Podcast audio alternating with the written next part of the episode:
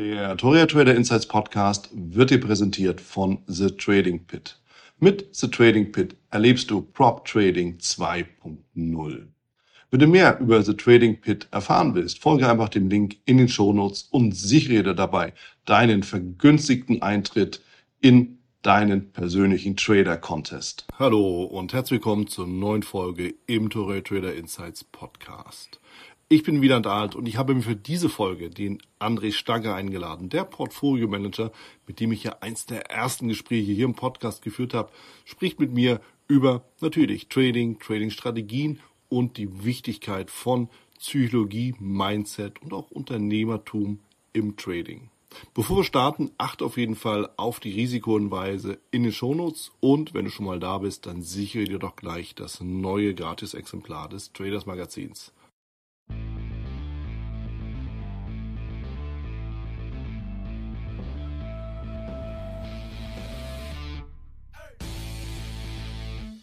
Ich bin wieder mal zusammen mit dem André Starke. André, du warst ja bei mir im Podcast einer der ersten, wenn nicht sogar der erste. Und jetzt habe ich nicht explizit nachgeschaut, aber wir sind ja schon so lange im Kontakt, dass das auch so ein bisschen verschwimmt. Wir kennen uns ja praktisch schon eine Ewigkeit und seit einer Ewigkeit reden wir über Trading, Anlage, Börse, Börsianer, Business und das Leben. Und in dem Sinne freue ich mich wahnsinnig, dass du wieder mit dabei bist. Herzlich willkommen, André. Ja, ganz lieben Dank, Wieland, und ich freue mich wieder dabei sein zu dürfen. Unbedingt. Und es war auch überfällig, denn es hat sich ja einiges getan, seit wir uns das letzte Mal gesprochen haben. Ich meine, ja, du bist natürlich im Markt sehr bekannt. Deine Vita, dein Lebenslauf spricht für sich. Als Portfolio-Manager hast du äh, Milliarden bewegt und Millionen rausgeholt. Und ähm, für die, die vielleicht die erste Folge oder unser erstes Gespräch noch nicht so verfolgt haben oder nicht mehr so im Kopf haben, erzähl doch mal ganz kurz, ähm, wie bist du mit dem ganzen Thema Börse in Berührung gekommen? Wie waren so deine, deine Anfänge als Portfolio-Manager? Aber dann vielleicht auch mal ganz interessant zu hören, warum bist du dann in die Privatwirtschaft gewechselt sozusagen, nämlich in deine eigene Privatwirtschaft? Wie, wie, wie kam es dann dazu? Also früh ging es los bei mir. Ich habe mit 13 die ersten Aktien gekauft, damals Mannesmann, die haben sich in kürzester Zeit verfünffacht. Das heißt, Börsenvirus war sofort da, auch neue Marktzeit und dann habe ich viel gelernt, natürlich nach dem neuen Markt auch viel verloren. Und dann habe ich schon gemerkt, dass ich halt ein sehr großes Interesse an der Börse habe und mir das Thema unendlich viel Spaß macht. Mhm. Und habe mich dann im klassischen Studium auch in die Richtung bewegt und bin dann 2007 zur Union Investment gekommen, habe da ein Trainee-Programm gemacht und elf Jahre Fonds gemanagt, zweieinhalb Milliarden mehr als 500 Millionen gewonnen, aber irgendwann war es dann auch an der Zeit, mal was Neues auszuprobieren. Man sagt ja so, alle sieben Jahre sollte man mal eine entscheidende Dinge oder eine entscheidende Sache in seinem Leben verändern. Mhm.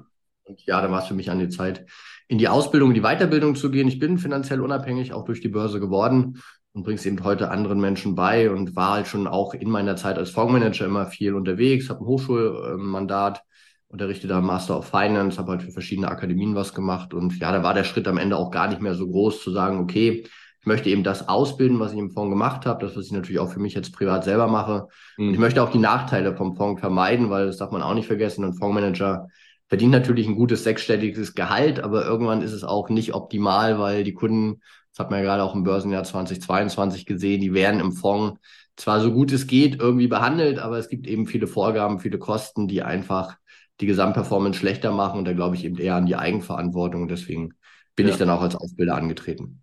Ja. Ich meine, da stecken viele interessante Ansatzpunkte ja schon mal wieder für uns da drin. Ich meine, das allererste, was so beim Thema Fonds einem natürlich in den Sinn kommt, ist alles rund um Regulierung, Regularien, die gesamte Administration. Am Ende kannst du als Fondsmanager, gerade im klassischen Fonds, ja überhaupt nicht so, wie du eigentlich kannst, also vom, vom Handwerk her, oder auch wie du willst. Beim Hedgefonds sieht es wieder ein bisschen anders aus, aber so im klassischen Fonds bist du ja sehr, sehr stark gebunden, oder? Ja, absolut. Also das unterschätzen viele Kunden auch. Man verkauft natürlich immer, ja, wenn es runtergeht, gewinnen wir auch. Ist aber, und das zeigen ja auch die Zahlen dieses Jahr, völliger Quatsch. Mhm. Du hast eine sehr starke Regulierung. Ich hatte neulich ein Interview mit meinem guten Freund Urban Jäckle. Ja. Und der hat einen Versprecher drin, der hat nicht Ausgabeaufschlag, sondern Aufgabeaufschlag gesagt. Und ich fand das aber als Wort ganz schön, weil am Ende der Kunde gibt auf, wenn er eben den Aufgabeaufschlag bezahlt. Er möchte einfach die Verantwortung weggeben und das wird eben explizit sehr teuer, zwischen zwei und drei Prozent. offene und verdeckte Kosten. Und was der Kunde eben nicht versteht, es ist sehr, sehr viel teurer geworden in den letzten Jahren auch. Stichwort Regulierung hattest du genannt. Mhm. Die BaFin und auch andere tun da wirklich einiges, um Fondsprodukte immer teurer zu machen. Das macht es auch jungen und innovativen Unternehmen schwer.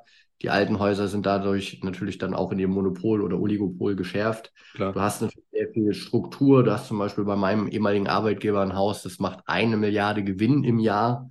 Mhm. Da geht natürlich diese Performance auch zu Lasten der Kunden, wird eben nicht ausgeschüttet und du hast auf 3000 Mitarbeiter nur in Anführungszeichen 300 Portfolio-Manager. Also da gibt es eine ganze Menge hinter den Kulissen, wie du sagst. Man denkt als Kunde, man ist gut aufgehoben, sicherlich besser als ein Sparbuch. Aber der ETF ist dann doch eine bessere Lösung und die Königsklasse ist, glaube ich, auch mit einfachen Strategien selber sein Geld zu verwalten. Es ist auch mhm. gar nicht schwer. Zwei, drei Grundlagen beachten und dann kann das schon sehr, sehr gut funktionieren. Klar, ich meine, das propagieren wir beide und da sind wir auch nicht die einzigen, ja, seit Jahr und Tag, mehr oder weniger rund um die Uhr, dass äh, wir im Endeffekt äh, das auch in die eigenen Hände nehmen sollten, um eben auch die Verantwortung zu übernehmen. Ja, das Leben steht daraus, Verantwortung zu übernehmen. Ja, wir beide wissen das, immer klar, sind auch Unternehmer in dem Fall. Aber es geht natürlich auch insbesondere für die eigenen Finanzen. Und das ist eben genau so ein Punkt, äh, wer nun überhaupt nicht irgendwas wirklich äh, anfassen will, der macht halt seinen ETF-Sparplan, fair enough, ja, kannst du ja machen und äh, fährt damit relativ kostengünstig und ist einfach ja, den Wellen der Weltwirtschaft ausgeliefert in dem Sinne, was sich ja bislang auch bewährt hat. Aber eben auch nicht immer, nämlich jetzt aktuell ist es hier wieder sehr ruppig. Wie hast du denn eigentlich die aktuelle Zeit so erlebt? Mit deinem eigenen Handel, aber auch so, man arbeitet sehr viel mit Kunden im Coaching, in der Ausbildung von der Seite und was hört man vielleicht nochmal, wenn du da Kontakte hast, aus der institutionellen Seite? Also ich habe da noch viele Kontakte. Ich habe auch ein eigenes Bloomberg-Terminal. Das kostet 60.000 Euro für zwei Jahre, aber gibt dir natürlich nochmal andere Informationen als jetzt ähm, kostenlose Kanäle. Mhm. Das Börsenjahr für mich 2022 und damit auch viele bei mir aus der Community war sehr gut. Ich hatte seit zwei Jahren ja schon die Idee, dass Inflation kommt und auch ein Stück weit die Märkte dann korrigieren. Ich glaube, es ist auch noch nicht fertig. Ich denke, wir kriegen nochmal tiefere Tiefs. Also auch ein S&P Richtung 3400 oder auch mal ein DAX Richtung 12.000, 13.000 könnte ich mir sehr, sehr gut im nächsten Jahr vorstellen und vielleicht sogar mit einer Übertreibung nach unten. Was mhm. dieses Jahr halt besonders schön war, diese fundamentale Meinung, die ich wie gesagt nicht seit gestern habe, sondern auch schon zu lange. 2021 war für mich als Börsenjahr auch viel zu positiv und da konnte ich eben auch nicht so viel verdienen wie ein Long-Only-Investor. Habe ja. dann quasi ja, deutlich zurückgeholt.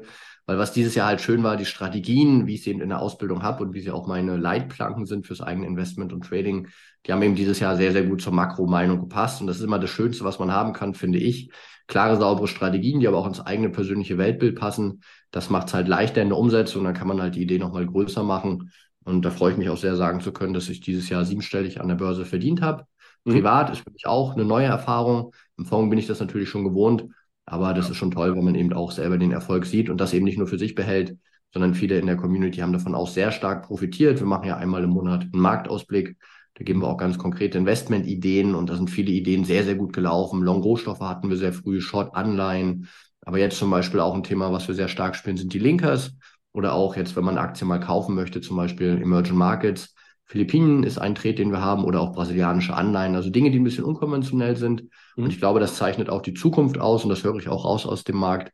Wirklich Ideen, die nicht jeder hat, also Long Only im S&P 500 oder in der Nasdaq bei Alphabet und Co. Das war in den letzten Jahren gut, aber wo die Notenbanken jetzt das Geld aus dem System rausnehmen, sind halt diese unkonventionellen Ideen wieder gefragt, die eben auch nicht in jeder Börsenzeitung stehen und vielleicht auch nicht bei Facebook. Aber genau da kann man Geld verdienen und ich denke, die Emerging Markets, und da bist du ja auch durch deine Vita jemand, der da wirklich vor Ort auch die Erfahrung hat, ja. sind, glaube ich, auch im Investment auf der Anleihen- und der Aktienseite durchaus interessant.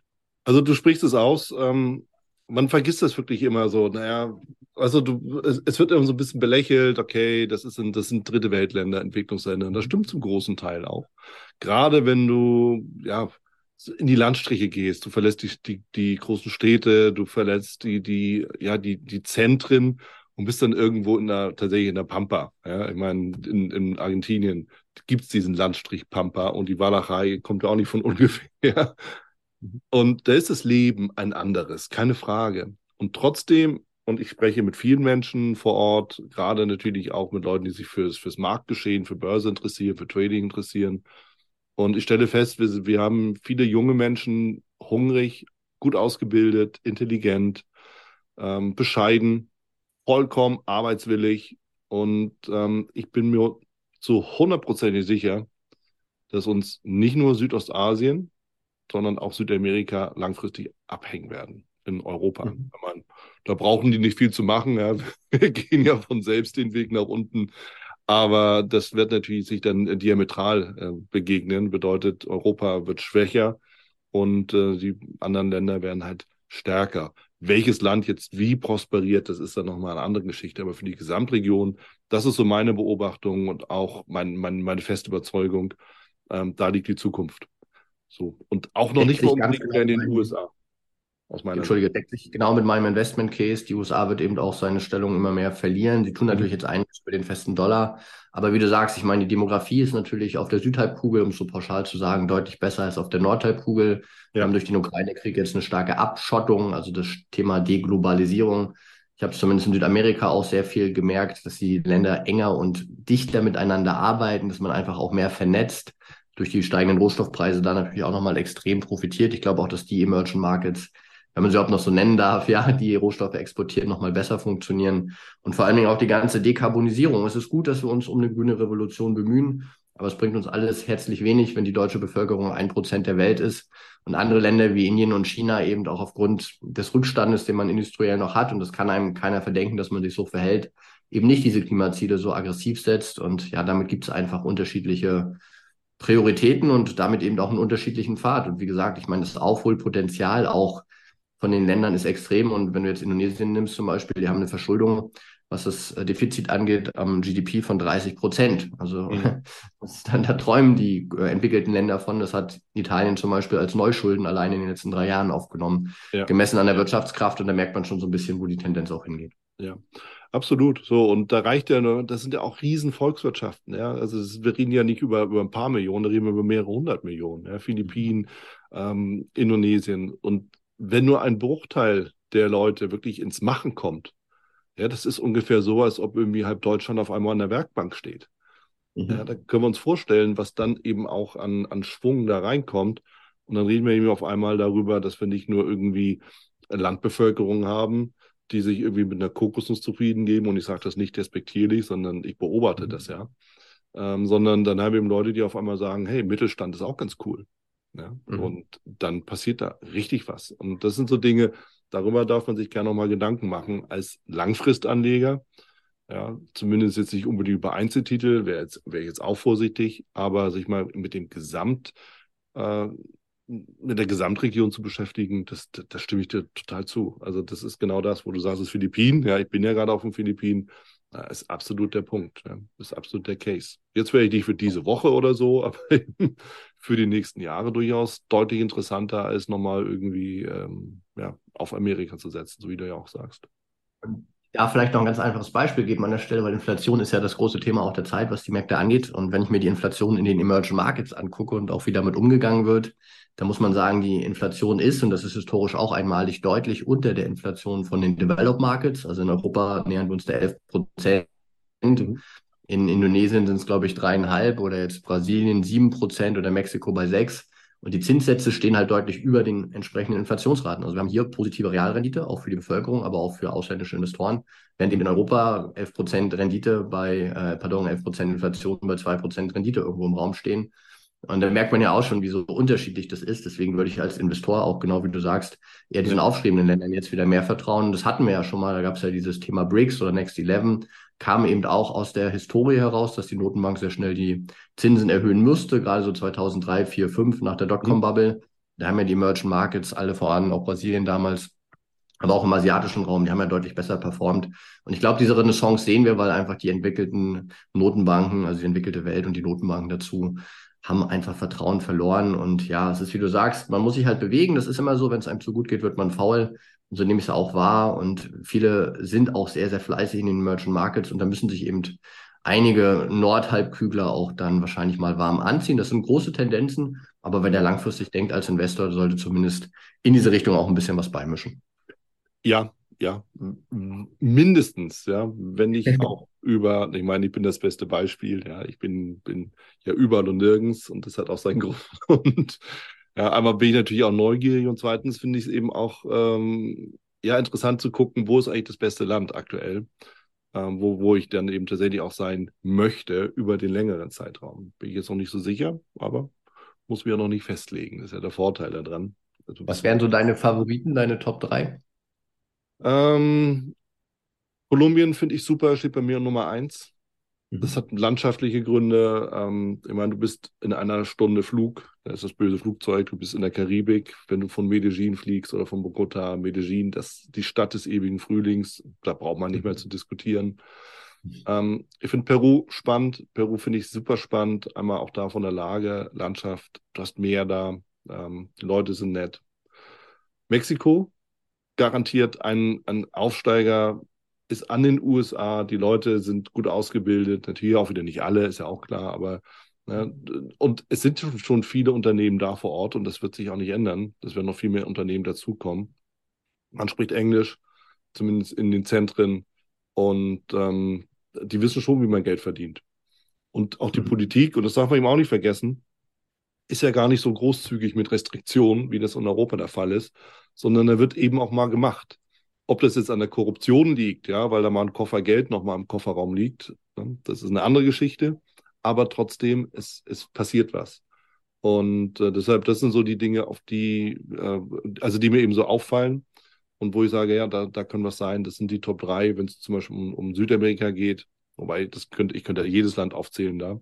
Und das gleiche ist im Endeffekt auch für Südostasien. Ähm, Australien ist jetzt ja nicht Südostasien, ist ein eigener Kontinent. Ich meine, führt eh ein Eigenleben, sehr stark rohstoffabhängig, sehr stark auch von China abhängig. Nochmal ein anderes Thema dann. Aber Philippinen, englischsprachig, in den Zentren sind dort auch gut ausgebildet, viele Callcenter, da passiert sicherlich viel im Servicebereich. Ähm, ob die jetzt über die Industrie gehen, ist vielleicht nochmal eine andere Geschichte. Aber ja, Indonesien kann ich mir vorstellen, dass sowas nochmal ein Thema ist. Und äh, die anderen Länder habe ich noch nicht so intensiv angeschaut. Ich meine, über Thailand reden alle ja, aber eher so mhm. als Lebens- und Urlaubsdestination. Nichtsdestotrotz ähm, ist das sicherlich auch irgendwas, wo ja viel Business passiert. Ob das jetzt so ein großer ist, das kann ich jetzt noch nicht beurteilen. Mhm. Ja, spannend. Ja, so. Und das sind so, weißt du, das sind ja nur so ein paar. Und ich bin ja noch gar nicht so lange unterwegs, ja knapp zwei Jahre, ein paar Destinationen und bin ja noch nicht wirklich tief eingetaucht. Aber ich kann jetzt schon sagen, es passiert wirklich viel, viel, viel. Hey, eigentlich interviewe ich dich. Aber ja, ich meine, am, am Ende fließt das ja mit rein und äh, es äh, ist eben genau das, wo investiere ich das Geld? Lass uns doch mal wieder, André, ein bisschen über deine Strategien sprechen, mhm. bevor wir uns ja völlig in, in den exotischen Ländern verlieren, was wir gerne da weitermachen können, aber so ein bisschen mehr auch äh, auf dich konzentrieren. Du bist ja auch bekannt dafür, dass du eigentlich relativ klar verständliche, einfach umsetzbare Strategien nicht nur publizierst, sondern eben auch selber anwendest. Aber ich habe eben auch so rausgehört, das ist bei weitem noch nicht alles, was du selber anwendest, sondern du hast ja noch andere, die vielleicht ein bisschen komplexer sind. Wie, wie erfolgreich setzen denn eigentlich so deine, deine Kunden, Mitglieder, Coaches, Trainingsteilnehmer, wie auch immer wir die nennen wollen, also deine, deine Community sozusagen, die regelmäßig an? Nehmen wir mal so typische Beispiele, Turnaround Tuesday, Friday Gold Rush und dann gibt es eben noch, was, was, haben wir noch, Monatseröffnung, Quartalsschluss und, und all diese so eine, so eine Geschichten. Da ist dann einen ganzen, ganzen Strauß mhm. davon. Inwieweit wendest du das selber konsequent an? Und inwieweit hast du Strategien, die du jetzt gar nicht so wirklich öffentlich machst, zumindest nicht für, für umsonst und kostenfrei? Das waren sehr viele Fragen auf einmal. Also wir haben ich mittlerweile weiß. über 34 Strategien in der Ausbildung, die Hälfte im Investment, die Hälfte im Trading und davon mhm. ist mindestens die Hälfte nicht öffentlich. Ja. Einige Strategien sind im Markt ja sehr etabliert mittlerweile. Klar. Die Frage nach der Performance der Teilnehmer ist für mich auch eine spannende Frage. Wir hatten neulich auch eine Umfrage gemacht. Fakt ist, bei Proven Expert haben wir mittlerweile 1100 Bewertungen, alles Weiterempfehlungen. Da bin ich auch sehr stolz drauf. Und mhm. manchmal ist es eben auch nicht die Frage, hat er jetzt 10 oder 20 Prozent gemacht, sondern dieses Jahr eben auch, Vielleicht hat er sein Portfolio weiter breiter gemacht, hat er besser diversifiziert, hat er eben vielleicht auch Risiken abgebaut. Und ich würde sagen, es ist schon so fünf bis zehn Prozentpunkte über dem Markt. Was mhm. ganz spannend und ganz wichtig ist und deine Frage auch sehr gut eingeleitet hat, ist halt die Frage, wie setze ich eine Strategie um, wie den Friday Gold Rush oder auch den Monats Ultimo oder den Turnaround Tuesday, um die bekannteren zu nennen. Ja. da hatte ich ja eingangs auch gesagt, mein bestes Szenario, und das verstehen viele da draußen auch nicht, aber das kann ich mit dir ja hier teilen, ist einfach eine Welt, wo die Strategie mit meiner eigenen Meinung zusammenpasst. Das heißt, ich würde nie mit meiner Meinung gegen die Strategie handeln. Nehmen wir zum Beispiel mal den Monatsultimo dieses Jahr im S&P 500. Da haben wir eine andere Regel, die Drei-Daumen-Regel, die sagt uns seit April relativ klar, die Märkte fallen. So, das hängt mit der 200-Tage-Linie zusammen, mit dem Year-to-Date-Effekt und mit der Strategie fünf Tage bestimmt das Börsenjahr. Wenn ich das alles aggregiere, habe ich in dem Fall drei Daumen nach unten. Wenn wie 2021 alle drei Daumen nach oben stehen, sieht es eben genau gegenteilig positiv aus. Und wenn ich jetzt eh der Meinung bin, Mensch, der Aktienmarkt müsste doch fallen und die Regel aber sagt und die Strategie dahinter, nee, der Aktienmarkt muss steigen, ja, dann muss ich im Zweifel auf meinen Händen sitzen bleiben und bin eher noch long, weil die Strategie geht immer vor. Also Strategie ist immer wichtiger als die Meinung. Das sollte man unbedingt auch gerade als Anfänger verstehen. Wenn du dich nur mit deiner Meinung an die Börse begibst, dann wirst du sehr schnell Schiffbruch erleiden. Wenn du das aber dezidiert so als Prozess verstehst, und da bin ich auch weg vom einzelnen Tret hin zum Prozess, mhm. dass du sagst, erstmal eine klare Guideline haben und dafür sind gerade diese einfachen Strategien wie ein Friday Gold Rush auch sehr schön, zu sagen, hey, Freitag nur Long Gold, nicht Short. Und damit blendest du schon mal eine Menge aus. Du blendest ein Drittel aller äh, Trades aus, die wirklich dann in dem Fall quasi nicht funktionieren und du hast zwei Drittel Trefferwahrscheinlichkeit, dass es funktioniert. Also du hast schon mal sofort einen statistischen Vorteil. Und ob du den jetzt weiter verbesserst, halt mit Ansätzen von dir oder mit dem Volume Profile oder mit technischen Indikatoren oder mit Cent, das ist ja alles nochmal hinten dran. Aber diese erste einfache Aussage, mach dir erstmal eine einfache Strategie, nimm den als Vorteil an mhm. und ergänze das dann. Oder vielleicht auch einfach nur um die Erfahrung, weil ich kann jedem versprechen, der uns zuhört, wenn du es mal schaffst, eine Strategie 30, 40, 50 Mal zu handeln, dann hast du eine andere Blickrichtung da drauf. Das ist wie beim Autofahren. Du lernst es einmal strukturell, am Anfang bist du sehr nervös und irgendwann fährst du schon sehr intuitiv Auto. Natürlich auch nicht in sehr stürmischen Zeiten, wenn gerade sehr viel passiert. Aber auf der Autobahn ist es dann relativ einfach für dich, diesen Autopilot zu haben. Und so ist es eben auch im Trading. Wenn du immer wieder das Gleiche machst, und das ist eigentlich viel wertvoller als die Strategie an sich, wirst du erleben, wie du da Erfahrungen aufbaust, wie du Routinen hast, wie es dir auch leichter fällt, wie du auch nicht mehr so emotional bist. Und damit ist eben der große Clou an der Börse, und das ist auch kein Geheimnis, was ich hüte, sondern das kann ich auch teilen. Wie schaffst du es jetzt wirklich Geld zu verdienen? Sehr, sehr einfach. Du brauchst nur funktionierende Strategien. Die müssen natürlich auch zu dir und deiner Persönlichkeit passen. Gibt es eine ganze Menge. Technische Analyse, fundamentale Analyse oder bei mir eben diese ganzen Marktanomalien, die ich sehr gerne handle, weil sie eben objektiv sehr einfach zu sehen sind und bei mir aus der Erfahrung als Fondsmanager heraus auch bestätigt worden. Und dann, wenn du diese Strategien hast, die einfach sauber umsetzen und umso länger du das machst und deinen Strategien treu bleibst, umso besser wird auch deine Umsetzung. Das kann ich dir auch versprechen, wenn du eben dran arbeitest und dir dann auch die richtigen Fragen stellst. Und das ist ja auch so ein Thema, die Qualität unserer Fragen bestimmt die Qualität unseres Lebens. Viele Investoren mhm. und Trader, die unausgebildet sind, die setzen sehr gerne so die Referenz ins Außen. Aber wenn du dich dann irgendwie fragst, hey, ich habe die Strategie Monatsultimo für mich entdeckt, wie kann ich die Strategie verbessern und nicht, warum wurde ich schon wieder ausgestoppt, dann wirst du eben sehr, sehr viele Ideen auch bekommen, wie du hier einen Ansatz besser machen kannst. Und dann wirst du nach und nach Lernerfolge auch erzielen, du wirst Erfahrung sammeln und damit eben auch mehr Geld verdienen. Und das ist, glaube ich, das, was viele bei mir in der Ausbildung sehr gut ja. hinbekommen, wo wir auch sehr viele Live-Webinare haben, wo wir Live-Trading haben, wo wir wirklich auch viel im Bereich Psychologie machen und wo ich mich eben auch freue, dass wirklich viele Ergebnisse in den letzten Jahren sehr, sehr gut waren und deswegen eben die Teilnehmer auch nicht nur drei Monate dabei sind, sondern über Jahre teilweise hinweg bei den Community-Treffen, bei den Marktausblicken und da eben auch als Community Informationen teilen, weil das ist, glaube ich, auch wichtig. Performance am Ende kann man nicht teilen. Jeder ist eigenverantwortlich. Mhm. Und gerade wir beide als Unternehmer wissen das auch nochmal vielleicht mehr als die Angestellten. Das soll auch nicht despektierlich sein. Aber in dem Moment auch, wo du an die Börse kommst, bist du immer eigenverantwortlich. Da kannst du nicht sagen, oh, Staat, äh, mach mal bitte den Trade rückgängig oder Chef, mach mal bitte so und so oder ich bin jetzt krank. Sondern in dem Moment, wo du an der Börse bist, trägst du die volle Verantwortung für deine Entscheidungen und dein Geld. Das ist gut so. Das ja. muss auch so sein. Das ist auch kompetitiv. Also es ist ein Wettbewerb da draußen. Nur du musst mental auch damit zurechtkommen. Und deswegen ist meine Erfahrung auch Menschen, die unternehmerisch denken, und das sind auch viele Angestellte, muss man auch ehrlich sein, aber Menschen, die so ein bisschen dieses Business Thinking haben, die tun sich an der Börse auch ein Stück weit leichter als Menschen, die halt stärker eine Abhängigkeit nach außen haben. Und deswegen ist auch bei mir das Programm mit 2480 Euro teuer, aber vielleicht nicht zu teuer. Für manch einen ist es auch billig, es kommt immer ganz stark darauf an. Aber wenn du so einen Betrag mal ausgibst, wenn du das einmal für die Lebenszeit committed, dann gilt eben auch der Spruch, who pays, they pay attention. Ja, also wenn du wirklich dabei bist, dann, dann bist du auch wirklich involviert. Und wenn dir das gelingt, dann stellst du die richtigen Fragen und dann kannst du auch einen Lernprozess anstoßen. Ich habe aber manchmal auch die Erfahrung, dass halt der ein oder andere ja, vielleicht das gar nicht so will, so nach dem Motto 2021, ich fange an mit dem ETF, Investment, meine Renditeerwartung ist 15 Prozent, was historisch völlig unrealistisch ist, ja. am besten noch ohne Schwankungen und jetzt geht der Markt runter und jetzt probiere ich die Bank oder den Broker zu verklagen ist halt vielleicht der falsche Ansatz. Und da freue ich mich eben auch um jeden, der uns heute zuhört und eben auch Selbstverantwortlichkeit einfach als wichtiges ja. ja Asset für sich auch sieht. Ja, ich meine, das ist natürlich immer genau die Sache, genau das, was du, was du nennst, dieses Thema, bin ich denn eigentlich Unternehmer als Anleger, als Trader? Viele Menschen machen sich das sehr bequem und sehr einfach, versuchen einfach, ja, äh, wasch mir den Pelz, aber mach mich nicht nass. So, und das funktioniert halt nicht. Ja, wir müssen natürlich, klar, wenn, wenn wir unternehmerisch an den Markt rangehen, müssen wir damit leben, dass wir auch mal Verlust machen. Ja, und dass wir dann eben auch weitermachen, weil wir eben wissen, ja, Strategie hat sich bewährt, all das. Und, und einfach dann halt dranbleiben, um eben dann auch die positiven Ergebnisse zu erzielen.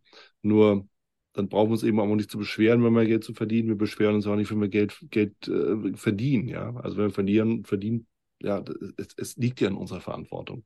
Und das muss auch so sein, stimme ich dir hundertprozentig zu. Und deshalb, bei mir aus der Erfahrung zum Beispiel, ich, ich treffe auch immer mehr auf unternehmerisch geprägte Personen als auf nicht unternehmerisch geprägte. Die sind dann eher, die sich vielleicht, keine Ahnung, vom Lambo im Marketing überzeugen lassen aber mhm. ja, es ist halt ein anderer Typus in, in der Persönlichkeitsausprägung vielleicht. Ja, wer weiß. Und das vielleicht auch nochmal ganz kurz zurückgespiegelt, weil der Punkt mir wichtig ist. Das heißt aber auch, wenn du es schaffst, dich permanent an der Börse als Person weiterzuentwickeln, und das haben wir beide ja auch und viele andere, die wir kennen, auch, ja, dann prägst du ja auch deinen Charakter. Also es ist ja nicht nur, dass du an der Börse gewinnst, sondern ich habe ja vorhin gesagt, siebenstellig habe ich dieses Jahr Geld an der Börse verdient. Das kann ich alles nachweisen. Das mache ich im Rahmen der Ausbildung auch. Und viele fragen dann auch immer, ja, wirklich, das glaube ich dir nicht. Zeig doch mal. Und oh, ist ja wirklich so. Zeigt ja dann auch immer viel die Glaubenssätze der anderen Person. Mhm. Aber lass das mal auf dich wirken, wenn du eben solche Beträge am Markt gewinnst und natürlich zwischendurch auch große Beträge mit verlierst. Ohne geht's nicht.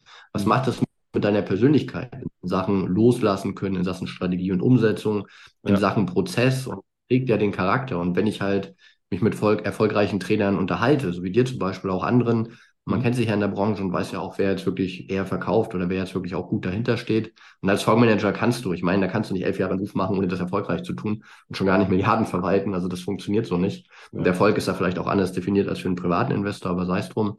Und Fakt ist eben, das macht auch was mit dir als Persönlichkeit. Und ich finde es spannend, weil es eben eine Reise ist und die Börse ist da auch ein großer Spiegel. Mhm. Und wer es schafft, an der Börse gut zu sein, der ist eben auch schon ausgeprägt und reif wer eben unglücklich, traurig, mit falschen Glaubenssätzen an den Markt kommt, ja, der gehört dann meistens zu denjenigen, die auch sehr viel Geld verlieren und vielleicht auch in Suchtverhalten reinkommen. Aber ich finde diese Facetten unglaublich spannend. Deswegen, egal ob ich jetzt 70, 80 oder 90 oder 100 Jahre alt werden darf, ich werde mich immer um die Börse kümmern. Mir macht das Thema immer Spaß. Also ich habe es jetzt schon fast 30 Jahre hinter mir und ich weiß auch, ich werde es in den nächsten Jahren lieben, weil ich halt auch sehr viel über mich lerne und vielleicht ein wichtiger Hinweis, ein Satz, der einer meiner Psychologie-Mentoren geprägt hat, der Brad Steenberger, der eine oder andere wird ihn kennen. Mhm. Er hat gesagt, du solltest dich selber mindestens genauso lange analysieren wie die Märkte. Und da bin ich mir sicher, für 90 Prozent der Leute, die uns zuhören, trifft es gar nicht zu. Und das ist in vielen Lebensbereichen so. Wir sind immer sehr stark im Doing, ja. aber wir sollten uns viel mehr um das Being auch, also das Sein und sich da auch selber analysieren. Das heißt, ich schreibe Tagebuch, ich schreibe wirklich dreht's auf. Ich bin sehr reflektiert mit Yoga, mit Achtsamkeit, mit Heartmath. Das sind einfach Dinge. Und wenn ich da am Markt wirklich unterwegs bin und in meinem besten A-Game bin, also wirklich auch mental fit und reif, habe ich ganz andere Ergebnisse und gelingt ja. es mir auch viel leichter, Fehler zu vermeiden und einfach emotional bewusst zu sein, als wenn ich eben abgelenkt bin. Und da habe ich natürlich den Vorteil von über 10.000 Trades, von wirklich vielen Jahren auch im institutionellen Management. Aber das kann jeder lernen. Und ich meine, wenn ich das schaffe und ich habe mich am Anfang wirklich blöd angestellt, war auch zehn Jahre nicht auf dem Niveau, wo ich gerne hin wollte, obwohl ich sehr hart gepresst habe. Ich habe einfach nur an den falschen Dingen gezogen. Und ja, wenn man das einmal richtig für sich lernt, dann ist es der beste Beruf der Welt. Und da hast du ja auch ein sehr schönes Buch zum Thema geschrieben. Ja. Hallo Trader, ich komme mal ganz schnell dazwischen. Und zwar will ich dich auf meine D- und Swing Trading Masterclass aufmerksam machen, die im Februar startet. In dieser dreimonatigen Ausbildung mache ich dich fit für deine persönliche Trading Challenge für ein Live-Konto in Höhe von 150.000 Dollar. Das bedeutet, dass du im Anschluss an die Ausbildung die Chance hast, direkt vom ersten Tag an als professioneller Trader durchzustarten. Wenn du mehr wissen willst, folge dem Link in den Show Notes. So, und jetzt wünsche ich dir weiterhin viel Spaß im. Auch auf dem Nachttisch lese ich gerade mit großem Interesse, um mich auch mal wieder daran zu erinnern, wie gut es einfach ist, auch Trader zu sein und was für tolle Möglichkeiten es hat. Das danke, da freue ich mich sehr. Ja, ich, ja, ich meine, es ist halt genau dieses, es ist ja auch ein Herzensbedürfnis, sich auch das mal klar zu machen, wie geil das eigentlich ist, was wir machen dürfen, was wir auch machen können, einmal vom Doing her, aber auch eben ja von den Möglichkeiten. Ähm, Im Sinne von, ja, du hast die Freiheit, einfach auch diesen Beruf zu wählen und irgendwie hast du auch dir die Mittel erarbeitet, ja, also mir sind sie auch nicht in die Tasche gesteckt worden und ähm, ich arbeite mir ja immer noch, ja, so ist es ja nicht. Und es bleibt ja auch am Ende bis zum, bis zum äh, Ende der Tage, dass wir eben daran arbeiten, Mittel zu haben, mit denen wir wieder arbeiten können. Ja, so ist es halt. Was uns im Endeffekt dazu bringt, du sprichst von siebenstellig, was ich hochgradig respektabel finde, es ist, es ist ein sensationelles Ergebnis. Jetzt muss ich natürlich auch trotzdem böserweise den Fuß ein bisschen auf die Bremse stellen, weil ich jetzt mal sarkastisch sage, das hast du aber auch nicht mit 10.000 Euro erreicht, denn ein gewisses Maß brauchst du ja, um überhaupt dahin zu kommen. Jetzt musst du nicht deine Kontogröße auf den Tisch legen, nur dass wir einfach mal hier auch so ein bisschen ähm, auch einbremsen und sagen, okay, ja, es ist möglich, aber du musst erstmal irgendwo herkommen, um irgendwo hinzukommen, ja, also hinzugehen. So.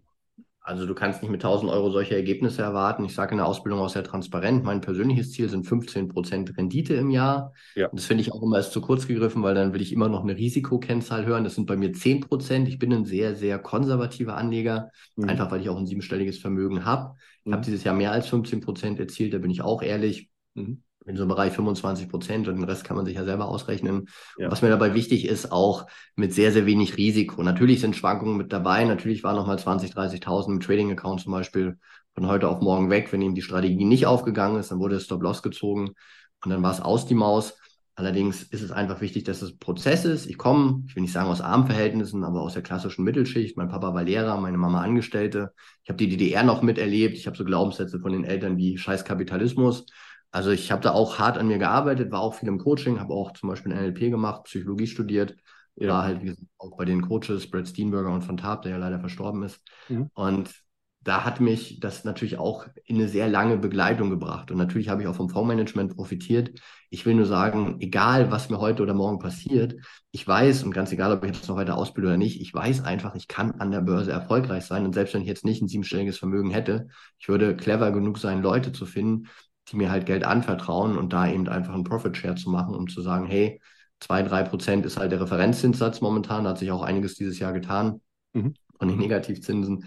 Aber ich weiß eben, wie ich sieben, acht, neun, zehn Prozent relativ safe bekomme. Natürlich auch nicht auf den Tag und die Woche, aber eben mit einfachen Ideen. Und wer clever ist und lernt, Geld zu vermehren, ganz egal, ob der jetzt 100 Euro in der Tasche hast oder 100.000, ich glaube, der ist immer gefragt, wenn er sich auch einigermaßen positioniert und vermarktet. Aber Fakt ist, es gibt einen schönen Spruch von Warren Buffett, niemand will langsam reich werden. Ich bin 27 Jahre an der Börse aktiv, seit 96.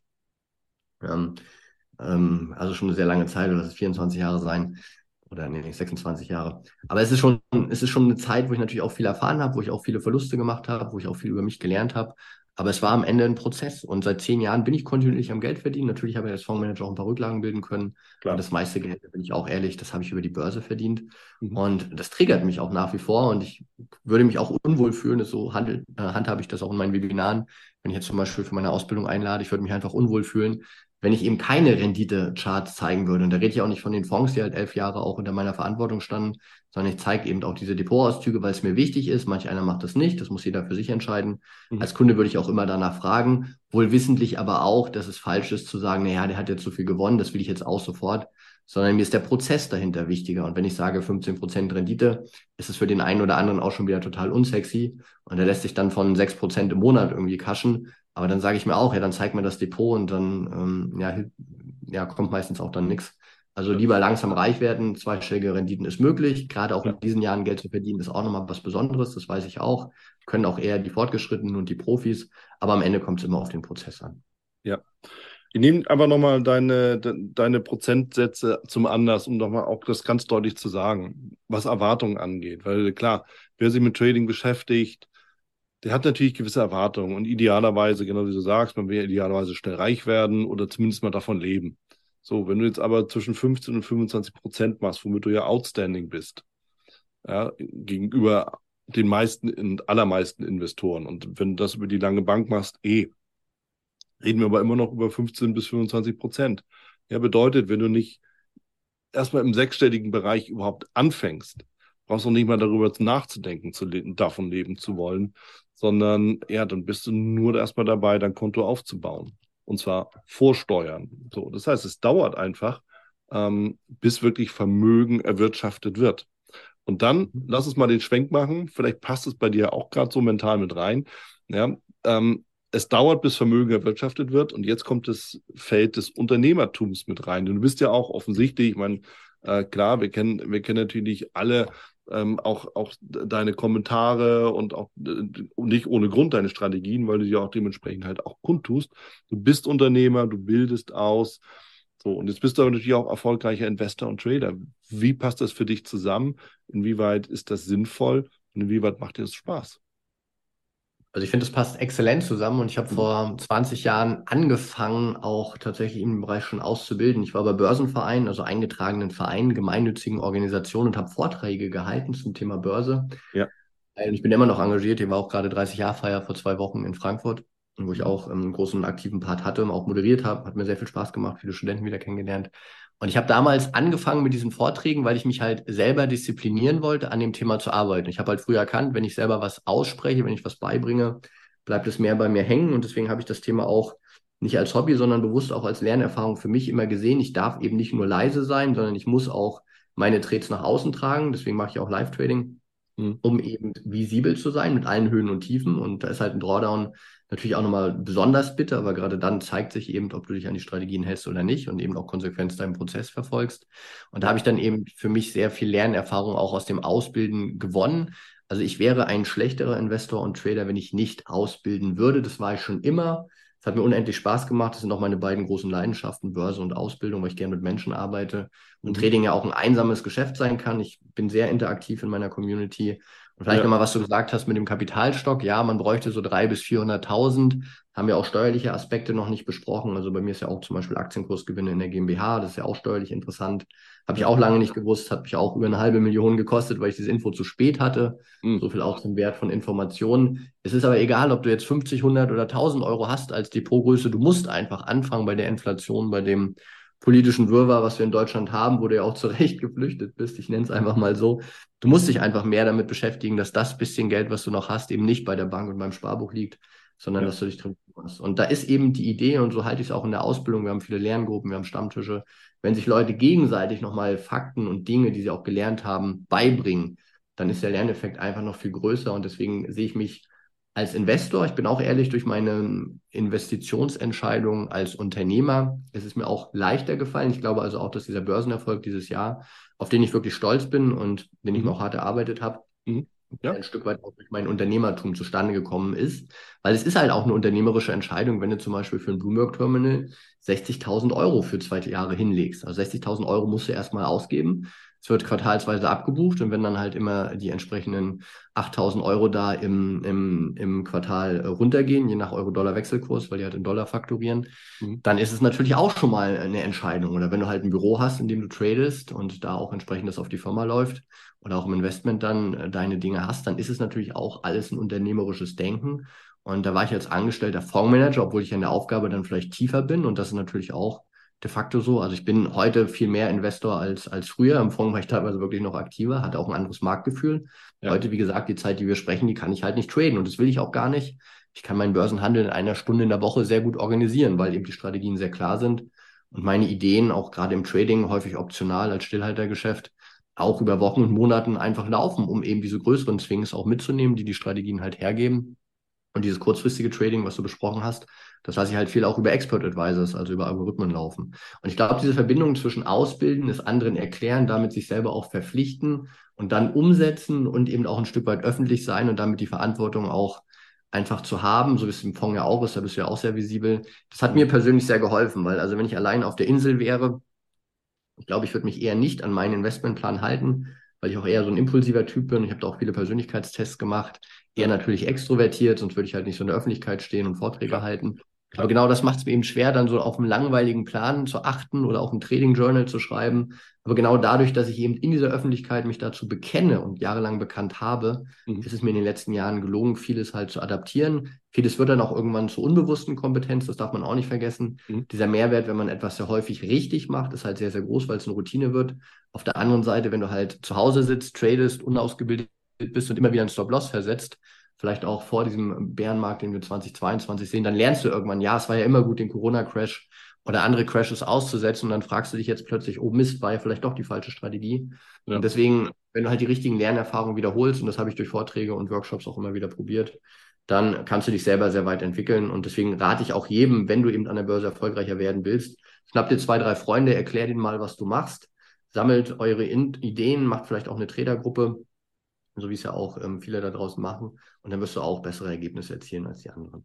Ja, ja, ich kann es nur bestätigen, ist auch meine Erfahrung, weil ich natürlich auch durch jedes Webinar, durch jeden Vortrag gezwungen bin, mir die Fragen zu stellen im Vorfeld, die mir andere dann nachher live stellen, ja. Und dann will ich natürlich auch eine Antwort haben. Und dann merke ich auch schnell mal, okay, ist das, was ich da eigentlich so vorstelle, passt das, passt das nicht? Muss ich irgendwas anderes machen? Mache ich das auch so? Ja, so, oder lebe ich meiner Traumwelt? Das passiert ja auch schnell mal, dass man sich die Dinge dann irgendwie so schön redet und gar nicht so, so sind, wie man denkt. Und das hilft beim Überprüfen. Und es ist halt auch genau das, dass, dass viele äh, Coaches oder auch Teilnehmer dann einfach Fragen haben, über die ich mir überhaupt noch gar keine Gedanken gemacht habe, die mir dann aber auch nochmal klärend irgendwie helfen, den Prozess selber zu überdenken und zu sagen, okay, ist es richtig, ist es richtig oder muss ich selber noch was verändern? Wir lernen ja gegenseitig voneinander. Ich lerne ja auch in diesem Gespräch beispielsweise. Deshalb führe ich ja auch diese Gespräche im Übrigen. Ich genauso. Ich weiß, was Kolumbien sollte ich mir mal anschauen als Investmentland oder auch Peru. besuch mich gerne, wenn ich da bin. Dann äh, können wir das machen. Dann führe ich dich rum. Das haben wir jetzt auf Band, sehr gut. ja, ja. Du stehst dazu. Ich sag's, äh, das Schöne ist ja, ich kann es ja sagen, die meisten kommen eh nicht. weißt du, wie das ist. Ja, ja also von daher, äh, ich freue mich immer. Ich bin, also für einen Kaffee oder ein Kaltgetränk bin ich immer zu haben, keine Sache. Freue mich ja, habe ja sonst da nichts zu tun. Naja, auch übertrieben. nee, also passt schon. Ähm, du, du, redest ja immer wieder über Psychologie und du weißt ja, du hast ja gesagt, NLP-Ausbildung, Psychologie studiert. Und jetzt ist es ja schon, ja schon locker drei Jahre vergangen, seit wir uns das letzte Mal unterhalten haben über Trading. Und ich habe dir auch schon die Frage da gestellt. Jetzt mit drei Jahren mehr, drei Jahre mehr auch Ausbildung mit Menschen, immer mehr, die auch dazukommen. Ähm, wie wichtig beurteilst du wirklich das Thema Psychologie, Verhalten, Emotion im Vergleich zu der perfekten Strategie? Wie wichtig ist die und wie wichtig ist die Psychologie und alles, was damit zusammenhängt? Also Fakt ist, 96 Prozent, mindestens 96 Prozent unserer Entscheidungen werden unbewusst getroffen. Und in einer Welt, wo es immer mehr Informationen und wo es auch immer schneller geht, sind es eigentlich sogar noch mehr, um ehrlich zu sein. Das eine mhm. kann nicht ohne das andere. Also wenn du nur psychologisch reif bist, dann bist du vielleicht der buddhistische Mönch, sitzt auf dem Tempel, aber hast mit der Börse auch nichts zu tun. Ich glaube, dass der Anteil der Psychologie größer ist. Ich glaube auch, dass sehr viele Strategien ja auch durch mich und durch andere sehr visibel sind. Ich habe ja viele Dinge auch aus der Wissenschaft einfach übernommen. Mhm. Das heißt, da gab es Professoren, die haben das entwickelt, sie haben sich ausgedacht, aber sie haben es nicht umgesetzt, weil sie halt einfach Umsetzungszwerge sind, vielleicht Theorie-Riesen, aber Umsetzungszwerge. Ich würde sagen, so 70, 30 mit 70 Prozent für die Psychologie und 30 Prozent für die Strategie am ersten, aber der erste Schritt ist, man muss erstmal die richtige Strategie finden, aber da geht es auch schon wieder los. Auch das ist eine psychologische Entscheidung, weil jeder ist anders. Jemand, der jetzt zum Beispiel nicht Trendfolge machen kann, der sollte eben keine Trendfolgestrategie haben. Wenn du dann nur 20, 30 Prozent Trefferquote hast, aber dann einen Profitfaktor von vier. Meinst du mich damit? System. Genau, aber das hältst du nicht durch und deswegen sind die Strategien, ja. die ich auch ausbilde, so im Bereich 60, 70 Prozent Trefferquote. Ja. Optional kommst du vielleicht auf 75 bis 80, wenn du noch die Prämieneinnahmen mitrechnest. Aber selbst dann ist es so, dass du eben diesen psychologischen Aspekt nicht vergessen darfst. Und man kann das trainieren. Das ist vielleicht auch immer so ein Thema. Viele Menschen sagen, ja, ich bin wie ich bin. Ähm, was Hans nicht lernt, den Zänzchen nimmer mehr oder andersrum, ja. Ja, ja. Und diese ganzen Themen, aber das ist Quatsch. Wir können bis ins hohe Alter lernen und dein Auftrag als Trader oder auch als Investor, gerade im Bärenmarkt, ist es, psychologisch klar im Kopf zu sein. Das geht einem Unternehmer genauso. Ich meine, wenn du halt eine unternehmerische Durststrecke hast, so wie es jedem Unternehmer mal geht, gerade mit Corona oder auch, ich kenne jetzt auch mehr Unternehmer als früher, wo ich angestellt war, ähm, da merkst du auch, das sind alles Menschen, die können halt auch mit Verlusten umgehen. Und das ist eben eine psychologische Sache. Und da kommt ganz häufig das Wort Mindset und das ist so neudeutsch, das mag ich auch alles nicht. Was ich aber für mich erkannt habe, es gibt eben ganz klare wissenschaftliche Verfahren, wie dieses HeartMath ähm, Bioresonanz-Feedback-Theorien sozusagen, die dahinter stehen, mhm. dass du eben zeigen kannst, wenn du ausgeglichen bist, wenn du glücklich bist, triffst du bessere Entscheidungen. Also das haben sich Leute zu Recht alles überlegt und die Frage ist nur, was dein bester Weg und dein bester Zugang ist. Um da besser zu werden, also ich bleibe mal bei 70, 30, aber mit der Tendenz eher mehr Psychologie ist auch ein bisschen individuell. Ich habe ja. auch Trainer kennengelernt, also meine Frau zum Beispiel ist auch so, der gibst du vor, wie die Strategie ist, die setzt das kalt um wie eine Hundeschnauze und da kann das Depot 50.000 Euro im Minus sein, das ist der voll egal. Also ich setze auch einen Teil der Strategien, die ich habe, ähm, für mich um, weil mhm. sie da ein sehr guter Trader ist und ich dann eher der bessere Analyst. Ja. Aber ähm, ich sag mal, der Großteil bleibt und ist Psychologie. Ja. Kann ich auch so bestätigen und ich will auch gar nichts zu ergänzen, weil klar, wir müssen alle damit lernen, umzugehen und das stimmt. Ja, diese, diese Glaubenssätze mit Hans und Hänschen und so Gedöns, ja gut, wer sich dahinter versteckt, okay, der hat vieles nicht verstanden. Und äh, der, der kommt wahrscheinlich gar nicht erst so richtig zum Trading, weil er vorher schon irgendwo hängen geblieben ist. Aus meiner Lebenserfahrung mittlerweile. Ja. Ich schaue mal auf die Uhr, André. Wir, wir nähern schon fast wieder der Stunde. Ähm, die Frage, mit der ich immer gerne abschließe, und die kennst du schon, ist, das ist natürlich die Frage danach, wenn ich mit dem Trading anfangen will, in dieser ganzen Vielfalt äh, an Produkten, an Strategien, an Herangehensweisen, Zeitrahmen, Daytrading, Investment, Anlage, Swing, den ganzen Kram wo finde ich denn meinen Weg? Was mache ich denn zuerst? Was, was denkst du auch aus deiner Erfahrung? Also ich habe mittlerweile auch einen klaren Prozess abgeleitet, was ich auch in dieser psychologischen Ausbildung, die auch Teil der Ausbildung ist, mit einbringe. Das erste ist individuelle Analyse. Also guck erstmal Börse, Investment, Trading, passt es überhaupt zu dir? Ist es der Aktienmarkt? Ist es der Rentenmarkt, der unglaublich spannend ist momentan? Und probiere möglichst viel über dich zu lernen. Also du musst immer erst am Anfang bereit sein, bevor du spitz werden kannst. Dann überlege dir, was deine Ziele sind. Also schau dir wirklich mal an, in welche Richtung willst du überhaupt gehen. Willst du 15 oder 20 Prozent im Jahr? Dann kannst du eben nicht erwarten, dass du es nebenbei mit einer Stunde machst, sondern dann spielst du mit den Besten, sagst du, mhm. 5 bis 8 Prozent sind okay, dann reichen eben einfache Buy- und Hold-Ideen. Willst du vielleicht 10 oder 12 Prozent, dann bist du halt mit meinen Investmentstrategien aus der Ausbildung auch schon ganz gut unterwegs. Also überleg dir, wer du bist, was deine Ziele sind mhm. und dann strukturier dir einen Prozess. Bei mir ist es dieses ATM-Modell, Analyst, Trader, Manager und dann gehst du einen ganz runden Weg. Wie gesagt, es gibt ja viele Angebote. Wenn du eins wahrnimmst, dann bist du schon mal gut beraten, weil ganz allein, ich habe es zehn Jahre probiert, es war ein sehr langer, ein sehr schwieriger Weg. Ich hätte mir im Nachhinein viel Zeit und auch sehr, sehr, sehr viel Geld sparen können. Guck einfach bei den Trainern, wer ist gut ausgebildet, das heißt, wer hat wirklich eine Vita vorzuweisen. Und da habe ich ja auch als Fondsmanager eine USP, wie es so schön heißt, im deutschen Markt. Guck, wer mhm. hat ein CFE gemacht, guck, wer ist Hochschuldozent. Guck eben, wer passt auch persönlich zu dir, das ist mindestens genauso wichtig. Lass dir auch echt Geld zeigen mit allen Hoch- und Tiefpunkten, guck dir Referenzen an. Und wie gesagt, da musst du halt wissen, wenn du es professionell als kontinuierliche Einnahmequelle siehst, dann musst du dich ausbilden lassen, da führt kein Weg dran vorbei, auch lieber früher als später. Oder du sagst, Börse ist ein Hobby, wunderbar, Hobbys kosten Geld, dann darfst du aber auch nicht als Ziel haben, jedes Jahr irgendwie 10% Rendite oder mehr zu haben. Ich glaube, erkenne dich selbst, setze deine Ziele und, und denke dann unternehmerisch, wie du das Ziel erreichst das ist ein sehr guter Weg, um da auch voranzuschreiten. Es gibt da viele Angebote draußen. Guck halt, was zu dir passt. Probier gerne auch zwei, drei Sachen aus. Ist ja auch bei mir in der Ausbildung 30 Tage Geld zurückgarantie für diejenigen, die es neu erwerben. Ist mir einfach wichtig, um zu sehen, ob du mit meiner Art und Weise klarkommst. Und dann musst du ins Tun kommen, weil viele sind eben auch vielleicht gut ausgebildet, aber schaffen es dann nicht, den Knopf zu drücken. Und wenn du dieses ja, diese Verbindung zwischen Strategie und Umsetzung einmal für dich begreifst und das wirklich auch tief verankerst, auch positiv mit Zielen belädst. Und ein Ziel sollte auch nicht sein, ich will 1000 Euro an der Börse jeden Tag verdienen, sondern es sollte sein, ich will finanziell und frei und unabhängig sein, so wie der Wieland das halt gerade vorlebt. Oder ich will meiner Familie und meinen Kindern mehr Sicherheit geben, indem ich eben 30 Jahre über Börsenhandel einfach Wohlstand aufbaue. Und ja, das dauert. Stichwort, es will niemand langsam reich werden, aber genau das funktioniert an der Börse. Und ich glaube, dann gehst du deinen Weg. Ich habe auch ein Buch geschrieben zum Thema einfach Geld verdienen und an der Börse reich werden, ein bisschen spitz dargestellt, aber da findet man eben auch einige meiner Investmentstrategien, mhm. findet auch sehr viele Grundlagen und da hat man dann, glaube ich, auch einen ganz runden und guten Einstieg oder auf meiner Webseite www.andre-stagge.de, www.andre-stagge.de. Ich glaube, da findet man auch schon den einen oder anderen Hinweis, der hilft. Sehr gut. Die werde ich natürlich verlinken in den Shownotes, direkt zum Aufklicken. Also braucht man sie nicht zu notieren, nur, nur die Shownotes nehmen. Aber ja, und am Ende, André, es, es ist halt genau das, weißt du, und ich, ich nehme auch genau den Punkt auf, den du sagtest, ja, man muss auch zueinander passen. Ich erlebe es halt immer wieder, die Leute, die zu mir kommen, irgendwie sind es auch die, mit denen ich mich auch sonst sofort irgendwie angefreundet hätte, mal so Anführungszeichen. Und bei dir ist es mhm. wahrscheinlich kaum anders. Und ähm, es gibt auch so immer Leute, wo ich sage, ja, komisch, mit denen würde ich auch nicht zusammenarbeiten, die tauchen aber nie auf. Ja, und am, am, Ende ist es, ist es genau das, die Chemie muss stimmen und dann passiert und passt auch alles andere. Das ist, das, äh, denke ich auch, das ist auch so meine Erfahrung und auch Überzeugung.